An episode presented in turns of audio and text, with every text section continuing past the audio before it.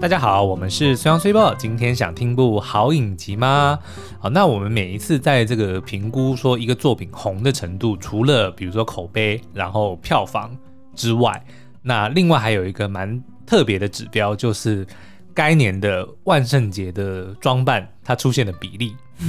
就可以来判定说，哎、那今年到底最红的东西是什么哦、嗯，那像之前比较印象深刻的，应该就是比如说《冰雪奇缘》里面的 Elsa，然后就阿娜就很可怜，就只有比如说如果家里有姐妹，那一定就是比较得宠的那个会穿上 Elsa，然后不不宠的那个就是或穿者 Anna 是两个都吵着要当 Elsa，对，就是比较没有人会穿， 就会当阿娜，对要不然就是当那个谁 Olaf， Olaf 然后再来还有就之前的比如说《复仇者联盟》嗯嗯红的时候，然后去年应该大家印象最深刻就是《鬼灭之刃》，嗯就一头拉苦的这个炭治郎啊、祢豆子啊，对就全部都出现了。那今年呢，相信大家因为呃昨天是万圣节嘛，嗯所以相信如果有去外面 trick or treat 或者是去外面就是逛逛的观众，应该就会发现，嗯，怎么全部都是。清一色的绿色运动服，或者是红色工作服，然后对戴着这个那个 PlayStation 按钮的面具，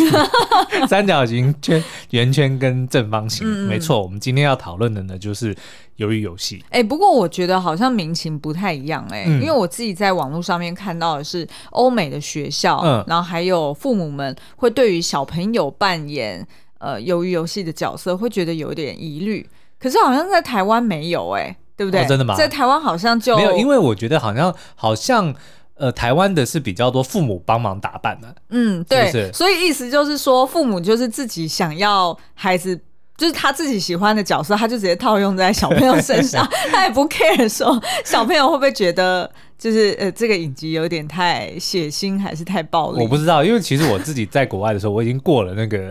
trick or treat 的年纪哦，哦，所以以你说没有扮装说过？我从来没有办过，哎、然后我也没有想要要你办过。高中的时候也没有吗？没有学从校来应该会有吧？会。有啊，但是我从来没有办过。那那你不就边缘有有，人我有办就是 nerd Asian nerd，怎 么办？就是我一般的就装 be 扮， yourself。 亚洲书呆子。我高中的时候还有扮过小甜甜布兰妮、啊，真的哦就 Baby and Me One More Time 那个哇，那个要那个造穿型，短裙跟那个高的什么是那个裤袜是不是？呃，对，然后再就是那个呃衬衬衫衫要开开襟嘛，但你然后再就是我那个我刚绑，刚想说你撑不起 来，你不用管我撑不撑得起啊来，我那时候是靠脸吃 饭。好不好 OK，然后绑双马尾。哦哎、对对对哦 OK 对，所以那时好候还蛮受欢迎的。对，，然后其实，在台湾，我觉得万圣节好像变成是一个呃家长们互相较劲的一个场合，有一点，对不对？嗯像我们嗯其实之之前有看过几个蛮有特特色或很有创意的，像是什么电线 杆，然后还有变电箱，然后今年还有什么葡萄，都有都有上新闻哦。我印象最深刻的是我我以前的同事、嗯叶阳，哦我不知道同就是大家有没有听过知名是作家嗯对知名作家，然后他儿子叫做罗比嘛对，总裁罗比狮嗯哼子心。那他儿子呢，就有一年。被他妈忘记说，他爸妈都忘记说，好像幼稚园今年要办什么，嗯嗯要扮装，对结果就临时就帮他扮成诗人徐志 摩。 ，OK，然后他怎么办的呢？他就是给他就是白色的围巾， 嗯，然后好像不知粗道框眼镜，对粗框眼镜，然后连身的长袍，啊然后就这样子，然后叫他拿两本大大头书，有没 有？然后就这样子给他办，然后好像听说幼稚园老师就有点傻眼 OK 然后最后罗比也很可怜的，就是在在礼堂里面变边缘人。 OK，所以也就是说，其实万圣节这个对家长们来说，我觉得可能就跟美术作业一样，会有一点又爱又恨。哦，对，对，就是如果手艺好或者说有创意的话，会觉得 哈哈，今年又是我们可以这个大展拳脚的时候。对但如果忙或者是不知道要怎么办的话，就会就嫌麻烦。对。好，Anyway，所以我们今天要聊的《鱿鱼游戏》呢，其实这个作品已经上架有一个多月了，然后在全球都造成了非常轰动的这个效益。嗯，然后也成为了 Netflix 应该是史上观看次数最多嗯的影集哦，然后也引发了非常多的模仿效应等等的。那但是呢，也随着它的这个红度越来越红哦，大家就开始纷纷的在讨论说影集，比如说后续的发展，嗯比如第二季的预测等等的。那其中也有人很多开始去研究里面的阴谋论。就说诶其实影集、这一部影集为什么这么红，不是巧合，嗯而嗯是所有的东西都是安排好的。嗯，嗯，就有点像是之前那个呃《逃出绝命》哎，《逃出绝命站》不是《逃出绝命村逃出绝命镇》哦，《逃出绝 命 Get Out，》哦，对是是《嗯，绝命站》是另外一个绝命终结站。呃，《绝命终结 站》。哎呀天哪，一字之呃啊差差很多哎、对好了，那个《逃出绝命镇嗯》的那一部嘛，嗯也是因为它太过经典，对，然后它在电影里面有充满非常多的隐喻啦，或者是元素，大家就是很容易可以蓝色窗帘一下，是的。就是自己去解读、自己去脑补，有可能。为什么要放这个东西？没错为什么要用那样子的方式来呈现？等对等的，，然后因为呢，就是全球的影迷实在是敲碗敲太多阴谋论，然后导致最后这个《逃出绝命镇》的编导他还自己跑出来，嗯然后我忘了是 Vogue 还是哪一个节目，反正就是做专访节目，然后专门就是去破解那些阴谋论，然后他一个一个去 打脸，对。大家可以上网搜寻一下。我觉得其实像我们常常做影评，就是我们自己觉得说，哎、好像解析出很多的这个秘密哦。那当当然啦，大大部分的时候我们也没办法确认说这个就是导演或者是编剧原本的意思啦。对。但是呢，就像我们之前其实有提过，就是有一本书叫做《作者已死》哦，就说其实当一个作者把他的这个作品呈现出来之后，原则上呢，这个作者就已经不存在了，因为剩下的就只是读者或者是观众的解读。嗯所以他也不能够，就即使说他站出来说，我当初没有没有想要把这个东西写进去，嗯或者我写这个东西并不是这个原意，但是只要看的人或者说接收的人，他有这样子的 interpretation，原则上这个东西就已经是属于读者的了。嗯，当当作品推出之后，作者基本上就已经不存在了。我们唯一有一次是例外，就是那个专访杨雅哲导演的《天桥上的魔术师》。嗯，他呢，就是直接在我们的节目里面，大家可以在我们我已经忘记第几集了，反正我们嗯做太多集，在前面 podcast 应该可以搜寻得到，嗯就是大概呃二三月的时候，对他那时候被我们专访的时候，就是。哦，很怕我们没有看到哪一个他细心铺陈的彩蛋或者是隐喻，然后自己这边一直讲说你在问啊，你问你问你问，我来回答，还有什么？ 对啦，但是原则上就是，其实呃，作者就当这个作品出来之后，我觉得就是各自解读啦。对对，然后也不能说谁对谁错，就即使说作者我没有这个意思，但问题是那读者就有这个感觉，对， 对不对？那你也不能干预他，没错，因为如果不能做这件事的话，我们今天就没办法再 在电影界混下去 了。好，Anyway，那我们今天其实刚好在昨天呢，也上了一支 YouTube 的影片哦，就是解析在这个鱿鱼游戏推出这么长一段时间之后，全球各地的影迷开始纷纷讨论的阴谋论哦，嗯里面的九大阴谋论，然后我们也在里面就是呃，按照它的这个最可信对，到最不可信，哎、嗯对，最荒谬。对，所以，我们今天的节目 呢，就是呃，要各自来聊一下，我们各自觉得说最合理哦，最合理。OK，然后也，然后但是呢，我们觉得最蓝色窗帘、最对脑补的， OK，对。好，那各我是先哪来一个我就先来倒数一下这个我们在影片里面讲的这几个阴谋论哦，让大嗯家可以先有一些 idea。那第九个呢，就是说其实游戏哎、小我问游你戏哦，为什嘿么嘿到为什么那时候是为什么是九个啊？为什么你没有办法凑十个、啊？哎、因为九就是一个很神秘的数字啊，对不对？就是、你明明应该是写稿写累，就想说啊，算 了，好字数已其经到实了，有不一个想要第再十，写。啊但是我不想写了， 就、就停在第九。我就想说，你那时候跟我讲说，呃，有九大，然后我就想说，好像不是应通常应该是十大吗？ 好，anyway，所以呢，呃，这个第九个嗯阴谋论就说，其实里面呢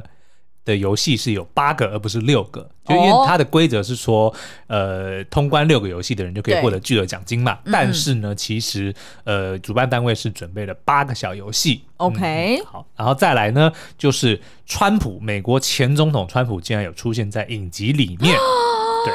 然后再来呢，就是一男，就是我们的这个，哎，等一下哦，嗯，今天节目会爆雷， 大家。如果你还没看过《鱿鱼游戏》，不要再听哎我了。觉得我们听众应该九成九都是那种就是一直以来都有在听我们节目的人，所以非常知道我们以前讲过什么，嗯对所以应该也都知道鱿鱼游戏被我们聊到烂 了。聊聊到鱿鱼干了。 对啊，好啦 o k 再来就是那个游戏的主办人吴一男，他有一个很完美的计划，没想到却被我们的男主角陈其勋给破坏那了。是什么计划呢？就是他原本根本就没有想要继续玩下去，他在玩完拔河之后就不想再玩了。 OK，对， 再来呢，就是吴一男办鱿鱼游戏的目的是为了要找他的儿子。哈，嗯，好然后再来呢，就是这个影集里面的很多数字都有密码，比如说吴一男的一号，比如说陈其勋的四百五十六号嗯哦，，这很多人在讲，乃至于所有里面乃角至色，啊于 怎么会 有人讲话的时候讲乃至于啊？为什么不会？人家你没看逆局吗？对不对？你 去呃去看这个这个影片之后，你再来判断凶否凶手是否为 我。就我我不觉得有人会这样讲话，都都是讲说就会知道我是不是凶手，对而不啊，是怎说凶么会手是否为 我？好，继续。好，Anyway，那呃我刚才讲就是说角色的，就是数字，除了嗯一号跟四五六，其实还有很多人都有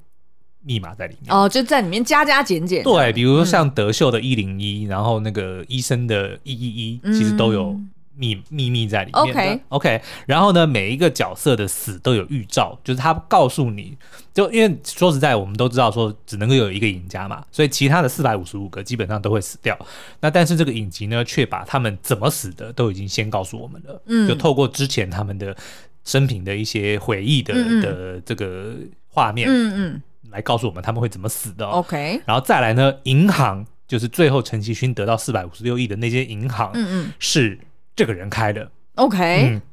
然后呢，再来就是画片，一开始孔刘跟陈其勋玩。画片就是、呃嗯呼巴掌那对个呼巴掌的那个呢，我们觉得它有非常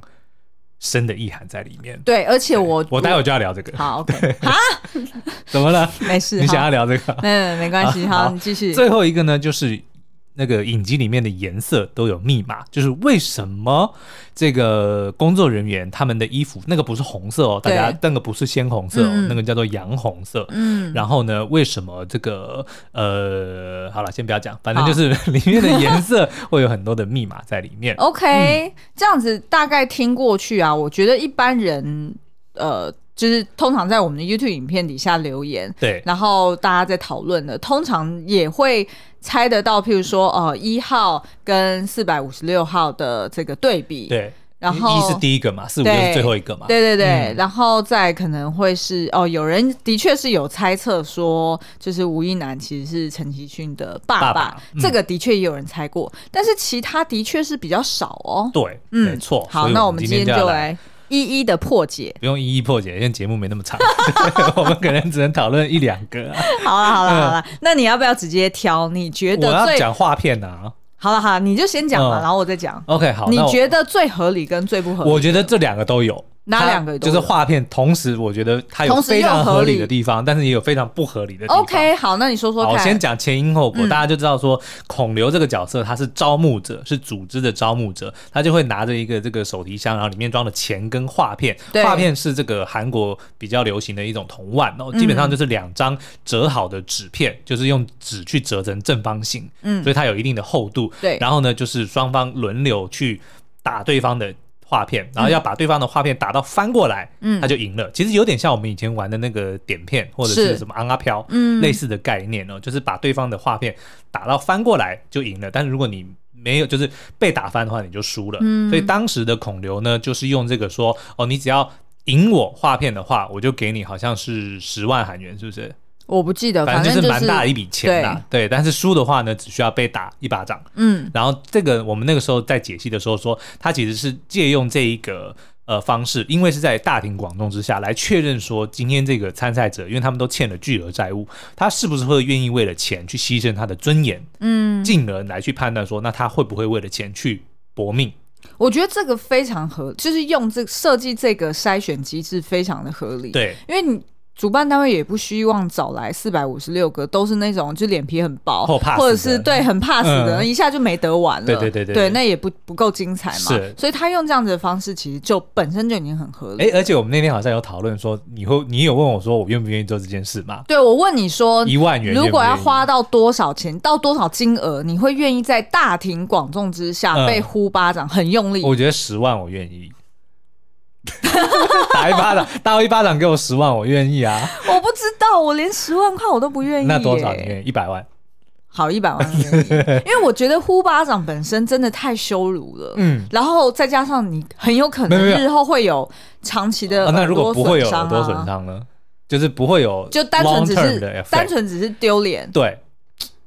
可能二十万。哦，没有，我会我会一万我就愿意，但是然后我会做一件事，我会先跟大家讲说，哎、这家伙说他只要打我一巴掌就有一万块哦，然后我现在来做这件这个实验， 看会不会是真的，就是我把这件事情化解成为说我不认为这个是真的，所以我要来试试看，哦， 就不是我为了钱，而是我我还为了以要为 debunk 这件 OK，事情。我还以为你是为了要去，就是你当第一个，然后后续也有其他人也一是起啊来被呼，对啊所以对啊对呢啊，当大家都被呼的时候没错，你就不会觉得丢呼脸，朋对引不对？伴说，哎、这家伙打我一巴掌一万块，我打完之后换你换你这样子。哦，了解。可是呢，我那天有，我们那天有讲到说，嗯如果呼巴掌的人是孔刘的话，呃我我愿意付他十万块。对， 我在我也在这边直接讲了，他我愿意付他十万块，给他你钱，快打打我我！十巴掌都可 以。好，Anyway，我们要聊的不是这个，我们要聊的是呢，就是在这个画片的这个机制里面呢，嗯我们看到陈其勋拿的画片，它有两种，一个是青色，一个是红色的嘛对。那陈其勋拿的是青色的画片，然后孔刘拿的是红色的画片。嗯，那最后的就是说，当这个孔刘玩完这个游戏之后呢，就决定说啊，陈其勋其实是可以做这件事的，所以就给了他一张名片。嗯那后来陈其勋也打了这个电话号码，然后也加入了游戏，变成了参赛者。也就是说呢，呃。陈其勋在选了青色的画片之后，当他被迷昏醒来之后呢，他成为了身穿绿色衣服的那个参参赛赛者。者，嗯但是所以就有人在讨论说，那如果他当初选的是红色的画片，那他醒来以后会不会就变成穿着红色工作服的工作人员呢？这个就是很大的一个阴谋论。嗯嗯嗯，那甚至还有人提出，这个跟那个呃最经典的那部科幻片叫什么骇《骇客客任务》？《骇客任务》里面，逆友不是当初 Morpheus 给他选说你是要 blue pill，、你要蓝色的药丸还是红色的药丸？嗯嗯嗯如果你选择了红色的药丸呢，你就跟我去这个《爱丽丝梦游仙境》一样，然后 take you down the rabbit hole。嗯，对不对？就带你去一个新的旅程。对那如果你选择蓝色的呢，你就会回到你原本的这个生活里面。嗯嗯那这个其实，在骇客任务里面，也就是说，如果你选了红色的药丸，你就会超脱体制，你就会醒来；嗯，但是如果你选了蓝色药丸，你就会回到体制里面被操控着。那所以就有人拿来做这个对比哦。哦，那这个理论为什么合理？就在这里，因为呢，由于游戏你看它有四百五十六个参赛者，嗯嗯好像很多，但是你看需要维持这四百五十六个人的，不管是生活起居，还是他们游戏里面的一些所有的运作，嗯你看光是随便一幕切换到他们后台工作的时候，对多少人坐在那个。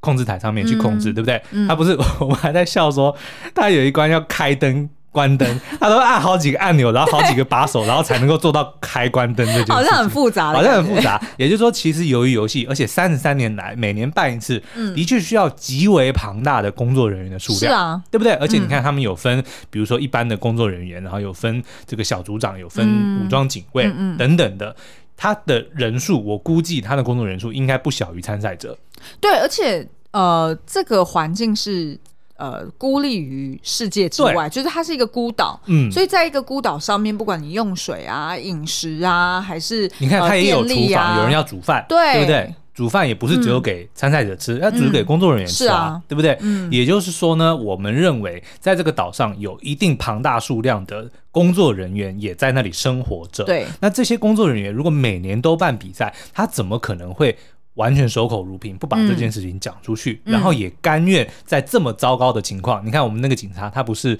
呃卧底进去，就对发就分被分派到一个非常小的宿舍，虽然里面是该有的都有，但是其实感觉你不觉得跟监牢也很像吗？嗯是啊，对不对？然后对啊还有监视器，还是的监视着你，而且还不准跟人家交谈，嗯其实跟坐牢没两样。对，他们为什么甘愿做这件事情，然后也出去也都不敢讲，一定是有把柄在组织手上。对，所以我们大胆推测，工作人员也不是我们啦、就是推提出这个阴谋论的嗯这个影迷们都推测说，工作人员跟参赛者一样，基本上都是在现实社会里面欠了非常大庞大债务的人。嗯那所以当他们就是加入组织之后，就是靠着工作来还债，嗯，我觉得非常有道理。非常合理。，对，嗯那但是呢，是什么机制来决定谁参赛，谁谁成为工作人员？我觉得就是见仁见智。嗯所以我觉得不合理的地方就是选择划片这件事情，嗯因为我不认为那个是他们可以自己选的啦。对就因为都没有没有解释，嗯所以我不认为是就是这么巧合。就是如果当当初陈其勋他的画片他拿了红色的，然后这个孔刘就会递另外一张名片给他，叫他打另外一个号码。对，因为我在想的是说，就是呃，比较像是是这个 recruiter，就是嗯这个孔刘这个角色，招募者，对，由他来自己自由新政去判断对这个人是适合去当工作人员，还是适合当参赛者。嗯，因为我觉得，呃，其实第二季的发展有一个可能性，对是可以直接切换视角，变成主角变成是工作人员、嗯， e i t h e r 是当初的这个呃，当初的那个哥哥刚进来的时候，对，对，or 就是只是另外一个新的角色。嗯，但是呢，我觉得这个会是一个非常有趣的故事设定，也就是呃，被招募为工作人员的人，他一开始进来，一定对于他要开第一枪嗯，去杀人这件事情，他一定觉得很恐惧。对，然后搞不好他前置作业他需要练习，嗯对不对？然后练习完之后，他真的上场，然后真的去杀人，然后杀完人之后，他怎么慢慢的从不同的关卡当中变得越来越心狠手手辣，嗯，然后变得越来越呃，就是无视于这些参赛者的恳求啊对，或者是来来就是哀不求把，他们当人看了。对、嗯他渐渐的也变成融合为体制的一员，嗯然后杀人杀久了，就很像我们以前看的那些电影嘛，就是对嗯呃成为纳粹的一份子。他在集中营里面，他本来觉得很恐惧，但是当他杀久了，他只是听命行事，每天就是按照 SOP，按照这个呃体制给他的指令，对他就会觉得他自己只是大机器的一个小螺丝钉，嗯他并不能做什么去挽回任何事对，所以他自然而然就会。合理化他自己杀人的事实，嗯然后就会变得冷血无情了。我觉得光是这个这个角色的一个 journey 嗯就很适合发展成第二季的一个故事。 ，OK，然后呢，呃，再就是，如果刚刚回来说孔刘他在招募的时候，我觉得他势必也要看人格特质吧。是如果像陈其勋这种人，就是有点他，因为他心软，他善良，对所以他不可能当他工作不人员，可能当工作人员、啊，他一定会放。水嘛。对啊，对不对那这样子就会 jeopardize 到他们整个任务，啊所以我觉得一定不是哦、你选颜色你就可以决定你是成为什么样的角色，对而是由这个招募者他现场也直接做判断了。对，那但是可以确定的，或者说我们认为比较合理的是说，就是工作人员跟参赛者他们的本质是一样的，都是在现实世界里面欠下了庞大债务，但是嗯对可能因为某一些的筛选机制，让部分的人成为了参赛者，嗯让部分的人成为了工作人员，也才能够说明了他们哪来这么多愿意乖乖听话的这个工作人员，然嗯后做的这么的低、低阶的工作，然后居住环境又差，重点是还会有部分的人会甘冒危险去想要私摘器官来赚更多的钱，对所以也就是说没错钱是对一个他们来说是很重对要的。那钱钱如果是一个很大的诱因，那基本上工作人员跟参赛者都是一样的。不好意思，我刚好正在喝水，所以没有啊我办刚法刚本接来你的想说，我话。到最后把它剪掉，所以 看来你是没有想要剪接的意思。好啦，那轮我轮我，我觉嗯得特别合理的，所以我我觉得这个你把它排在第就是倒数第四个，我就觉得有点不嗯 对。怎么我了觉得它应该算是蛮就是蛮合理的前几名哦、 OK，就是呢角色的死都有预兆，好，什么意思呢？就如果大家看几个重要角色，譬如说呃，我们先从德秀开始好了。嗯，德秀就是那个呃恶霸，对，你还记得德秀呢？他他最后他在死的时候，他其实是被这个韩美女抱着，然后在第五关就是过那个玻璃桥的时候，两个人一起被摔到了桥下。嗯，那你如果回想德秀他以前是怎么样？为什么要进来这里？对就是因为他欠了一大笔债嘛是。然后他为了要躲避债主，甚至呢，他还一度被他的同僚给出卖。，嗯，所以他那时候的确是刚好开车也被追车到一个桥上，是然后他也在不得已的情况之下，他从桥上跳下去了。是的，所以是不是觉得，哎、怎么那么巧合？哎、哎、就是他在就是死之前也是这样，然后死对的时候也是这样子。哦，那如果这个东西合理的话，那我们是不是可以再继续推论其他角色是怎么死的呢？对，好我们接下来来看一下，哎、干嘛？没事啊，好我们什么好好继 续。好，我们接下来看一下韩美女嗯。刚刚有提到说，韩美女呢，她在呃最后的确她是抱着德秀，然后一起从玻璃桥上上面下来。为什么她这样子做呢？嗯是因为韩美女她当初还在游戏进行的时候对，她不是跟德秀搞上了吗？嗯哼，那那时候为什么她是搞上德秀？其实我觉得韩美女她是很会观察、审时度势的，他就选择这个怎么讲，就是当时最权有力最权大的、权势的，嗯赢然后面最大的人。没错，对然后他就等于去示好嘛。那两个人当然在厕所的那个翻云覆雨是非 常的非常激情 对，非常的激情。然后那时候韩美女其实就有在激情之后警告德秀说，就是你别想要。你不能背叛嗯我哦，对啊我们要一起离开这里哦。对哦，嗯否则你就死定了哦。对对对嗯，就是那时候，其实我们就已经有感觉到韩美女这个人，哎，算是敢爱敢恨，对，然后还蛮有种的耶是。他怎么敢在就是呃游戏还在进行当中，他就这样子威胁德秀？嗯对，那事实上你就会看到说，他也做人非常的一致，到对死前最后一刻，他也决定说，德秀既然就是可以到处去牺牲别人，对那他也是会牺牲我的人，嗯所以何不如就是让我来抱着他就啊一起牺牲吧，然后也算是出了一口怨气，而且呢，也应验了当时的这个诅咒哦，就是说他跟德秀要一起离开。对果然他们就一起离开了。嗯嗯，好，那我们再看一下，大家还记得呃，就是在碰糖那一关，有一个一直在那边私摘器官的医生嘛，对然后也因此而让自己就是有几关可以就被打 pass。对被嗯打 pass、然后这个医生他当初为什么可以，就是他当初为什么会沦落到这里？对其实就是因为他曾经被控违法行医。嗯哼，对，所以呃，大家会发现说，最后他也是因为私摘器官这件事情，哦，对而死。对所以其实这个人哎、诶也蛮一致的哦。 ，OK，对，那我们再来看一下江晓好了，江晓这个我觉得就就是铺陈脱的。脱北者那个女孩。对，嗯铺陈的很妙，因为呢，江晓她最后其实是死在那个，哎，忘记她的名字，上右。哎，对，上佑的手中，嗯也就是在呃，他们吃呃，就是玻璃桥之后，然后当天晚上去吃牛排大餐，然后主办单位就把这个牛排刀留给他们，嗯让他们在前一晚哦，就是最后一个鱿鱼游戏之前，还有一个小游戏，对，对就是他们自己自残、自相残杀啦。那那时候江晓呢，是因为在玻璃桥的时候，其实他就已经有受伤了。是，的，那他其实也很害怕另外两个男生会看出他有受伤的事实，是因为这摆明了就是来杀我吧，因为反正我也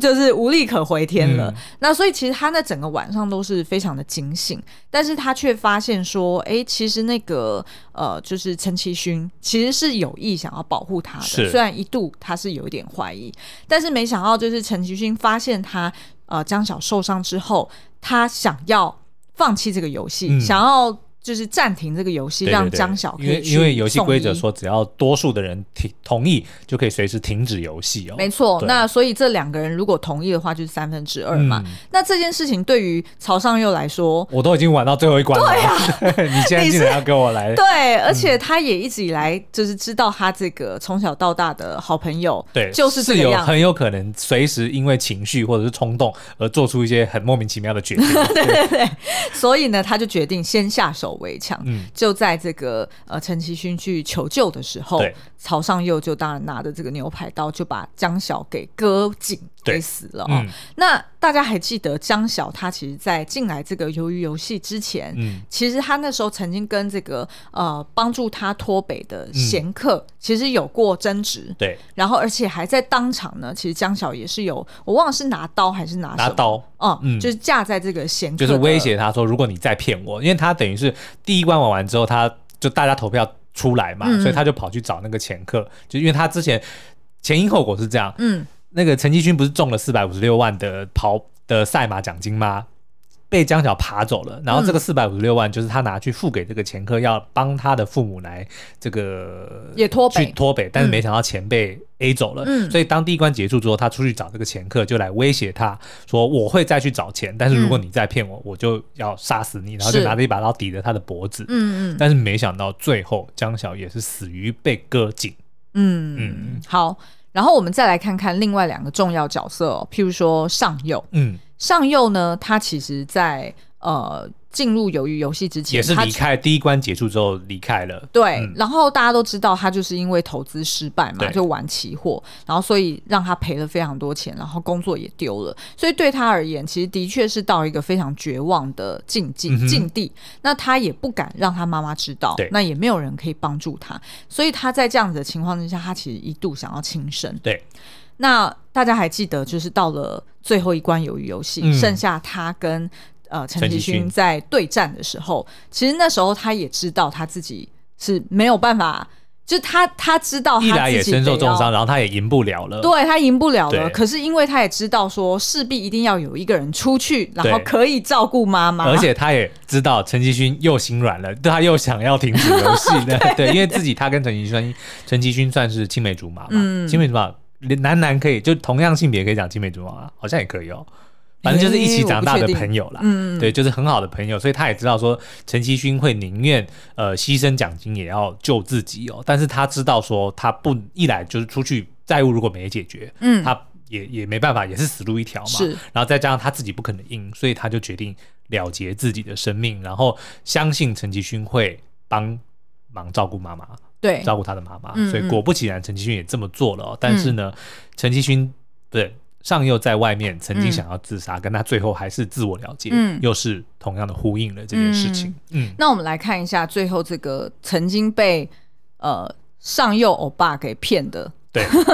我们这个算是非常讨喜的阿里这个角对色。嗯，那阿里他其实是呃非法移工嘛，嗯那所以但是他在韩国境内，他又有他的老婆跟小孩需要照顾，所以呢，他其实是被这个雇主给欠薪半年哦，对他还是就是还是继续留在那边工作，甚至他还因为在那边呃公安公安意外呃断了两只手指嘛，就也没有得到医药费。嗯对然后这个老板还是欠薪欠了他六个月。嗯，重点是呢，我们的阿里竟然就这么的善良，还是乖乖的帮这个老板继续工作。对然后呢，也不敢对他大小声，嗯就是他骗他，他也是就是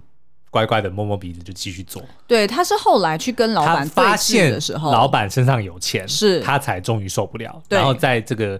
呃一阵的这个厮打之中，让老板受了伤，嗯所以就让他发现自己真的被逼到走投无路了，所以他才要再回到游戏里面。嗯，对嗯，而且其实他在厮打的那一那一场戏，其实也看得出来，他真的是超级善良，是就他也不是刻意要去陷害老板，对他只是要抢那笔钱而已。是然后老板就自己不小心就没错，就受伤了。所以也就是说呢，我们的阿里在现实生活中呢是这么的相信别人，这么的善良哦，然后果然在游戏里面呢，也因为太过信任上游而嗯死于非命。而且我觉得啊，就是以上我们讲了六个角色，嗯其实我觉得。这样子听起来真的非常合理，就真的很像是编导当初在设计的时候就直接把这个心思给放进去，是而不是我们蓝色窗帘。 OK，因为他，我觉得他要表达就是说，为什么这一群人他会落得最后落得这样子的下场，嗯，其实也非常呼应就是他的人格特质。他在呃，由于游戏之外，在正常的社会生活当中，他为什么会落到这些境地，然后会遭遇这些。挑战跟困难，其实某种程度一定跟他人格特质有所连接，嗯，就是它是一个因果关系，当然不是绝对的因果关系，是当然，他也有被体制剥削啊，或者是自己运气不好等等的问题，但是自己的人格特质一定占了一个很大的重要的一块。对所以当他进入到这个游戏里面，即便每一个人的都是齐都是齐头是平等。嗯，你都是有同样的机会，可能主要是靠体力啊，或者靠你的智力，或者是小聪明，对，你可以去呃闯进最后几个关卡。嗯但是不可避免的，你个你的人格特质是不会消失的。对，他是会去主导你做出所有生死交关决定的一个主要的推动力。哦，所以我觉得这件事情，如果用这样的角度来看编导，真的是超级用心的。而且的确，你看我们那个时候不是有解析陈其勋这个角色，就说为什么他会在呃这个影集里面会做出这么多的决定，就是源自于他的个性，他永远都是选当下，他会把所有的事情简化，嗯，在当下变成只有两个选择，嗯嗯就要么就是左，要么就是右，对所以他所有的就是比如说一开始要不要参加游戏，对对不对？要不要偷钱，嗯就就偷妈妈的钱，然后要怎么花这笔钱，对在那个当下，他完全不管前因后果。跟最后的染头发，最后的染头发，或者 说就是把这个江晓的弟弟交给他的上幼的妈妈来对照顾，然后留一笔现金在那里。就在那个当下，他永远都是把所有的问题简化成二择一，对，然后选择当下最简单的那个做。是是，这个也是非常的一以贯之。嗯，没错。好，那另外一个我觉得最合理，而且也毫无争议的，对就是导演自己受访的时候都是这样讲的，呃，是也就是 VIP 的原型是川普。哦，就是唯一有露脸的那一位，就是觊觎我们帅景美色的那个阿北。 对，就是又想要开房间，然后一天到晚在调戏人家是，然后又很多钱，然后这边抱怨东抱怨西，嗯哼说害他赔钱。对，就是那个呃老白男嘛，是对不对？那这个呢，就是呃导演他在呃受到专访的时候，就是外媒 Indie Wire 提到这件事情，他就说没有错，当初他在设计的时候就是以美国前总统 Donald Trump 为原型去发想的，嗯，因为呢，他觉得川普在做美国总统之后，一切的言行。呃，比起治理国家，更像是在操控一因场为游戏。其实大家应该知道，就是 Donald Trump 这个人，虽然他是商人，嗯然后是靠着房地产就是发迹，或者是说累积了巨大的财富、哦，嗯但是他之所以会成为就是有他所有的名气，最主要就是说他非常的懂得怎么操控媒体，就对所有的这一切对他来说都是一个一场游戏，嗯他就把它当成是一个节目，一个一一个 game show，、就是谁是接班人啊？对对不对？嗯所以所有的，即便当他后来当上了美国总统，你不觉得他很多时候都是在作秀吗？是啊，对，所以这个黄东赫就导演，他就在被访问的时候，因为他其实也在美国留学过，所以他对于美国的这个文化其实是熟悉的，就并不是说他是一个外来的的的角度随便的猜测，而是他自己的感受就是。Donald Trump 把美国总统这件事情，与其说他在治理一个国家，倒不如说这整个就是一个 game show。所以，当他在发想说要有一个这样子的 VIP，拥有很大的钱财，然后操弄着很多的人的这嗯个性命的时候，他就直觉的就把这个角色，把 Donald Trump 这个人作为原型去发想其中的那一个老白男的那一个角色。哎，说到这个，其实我就联想到我第一次去真正认知到川普的本质的时候，嗯其实我是看那个呃，有一位叫做范畴的嗯老师，他在呃他的书里面去提到说，其实你在。理解川普的时候，你不要把他当做，因为那时候他在写书的时候，川普还在还还还没在选当上任，呃，不是、哦，还已经选 OK，对对，然后他那时候讲说，就是大家会觉得，哎，川普当选到底是对台湾到底是有利呢，嗯还是呃是有害的呢？就是你在评估的时候，你不要把它当做是一个政治人物来看，对你要把它当做是一个在玩大富翁游戏的一个富商来看。嗯也就是说，川普他在看台湾的时候，他可能看的是哦，就是这边有什么什么。呃有利可图。就是什么海景，我们是海景第一排，哦不是通常我们都在讲说什么第一岛链吗？对对对对然后他就讲说，你就把那个川普看作是呢，他把台湾这个岛看作是房产的其中一间房嗯哦，子。纽约第五大道上的某一哎间，对对对对对 中央然后公园第一排，没错，没错，他就这样比喻，他说火或或者是什么水岸第一排啦、啊对对对那你就看到水岸第一排的其中一间房子，它的价值很好，就是嗯我们本质上是蛮不错的嘛，是体质不错。那他当然就是会想要投资我们，但是如果呃他的旁边的房子。其他地方有出出现问题，对或者是我们这一间水岸第一排，我们自己管理不当，嗯哼譬，如说我们的管委会很差，漏还水是怎么 样？对对对，有很多问题，害他岛链第一岛链的其他的房子嗯也会、贬值的话，对，贬值的话，那他就会牺牲你就会断哦尾。求生。对，哦，然后我那时候看到这个比喻的时候，我就说哇，太绝妙了！对就是用这样子来比喻，就很能够理解台湾在当时川普的眼中嗯可能是什么样的一个存在，所以你就比较能够去理解哦。他有时候欢 k 欢斗，有没有？就是对有时候好像做出对于台湾有利的事情，好时候又做出对台湾不利的事情。那到底他背后的那个动机跟评断的标准是什么是？你如果用这样的房地产的概念，你就会想通了。 OK，所以我们就会比较这个稍微的安慰一点，就是他们并不是针对我们，对你就会知 道，其实事实上也但是这样也啊，蛮就 sad 的啦，是就是没有任何道义可言。本来就是啊，对就是 don't take it personal。哦，对，好了，我们今天不 谈不谈政治啦，对对反正对就是说，呃，这个导演黄东赫在设计这一群 VIP 呢，老白男的时候呢，就是以我们的美国前总统 Donald Trump 为原型的哦，嗯那这个是被证实的，好哦，那我们两个共同都觉得最扯的，也就是放在我们影片最后一个的，就是所谓的颜颜色色理论。对，那但是因为这个东西比较复杂，我觉得光是用讲的可能讲不清楚，所以大家就先去看， 欸先去看我们的 YouTube 影片，因为我觉得 YouTube 影片讲的蛮清楚的啦。哦、对啊 o k 嗯大家应该也对其他的阴谋论也蛮有兴趣的，因为我们今天并没有时间每一个都去破解嘛，对我们只有挑出我跟苏央各自觉得说，哎、蛮合理的地方。嗯那其他的就是觉得有一点太过脑补、太过蓝蓝色窗帘的理论，那就欢迎大家到我们的 YouTube 频道上面去找这支影片来看好喽。哦，那如果你还想要听我们解析更多的鱿鱼游戏，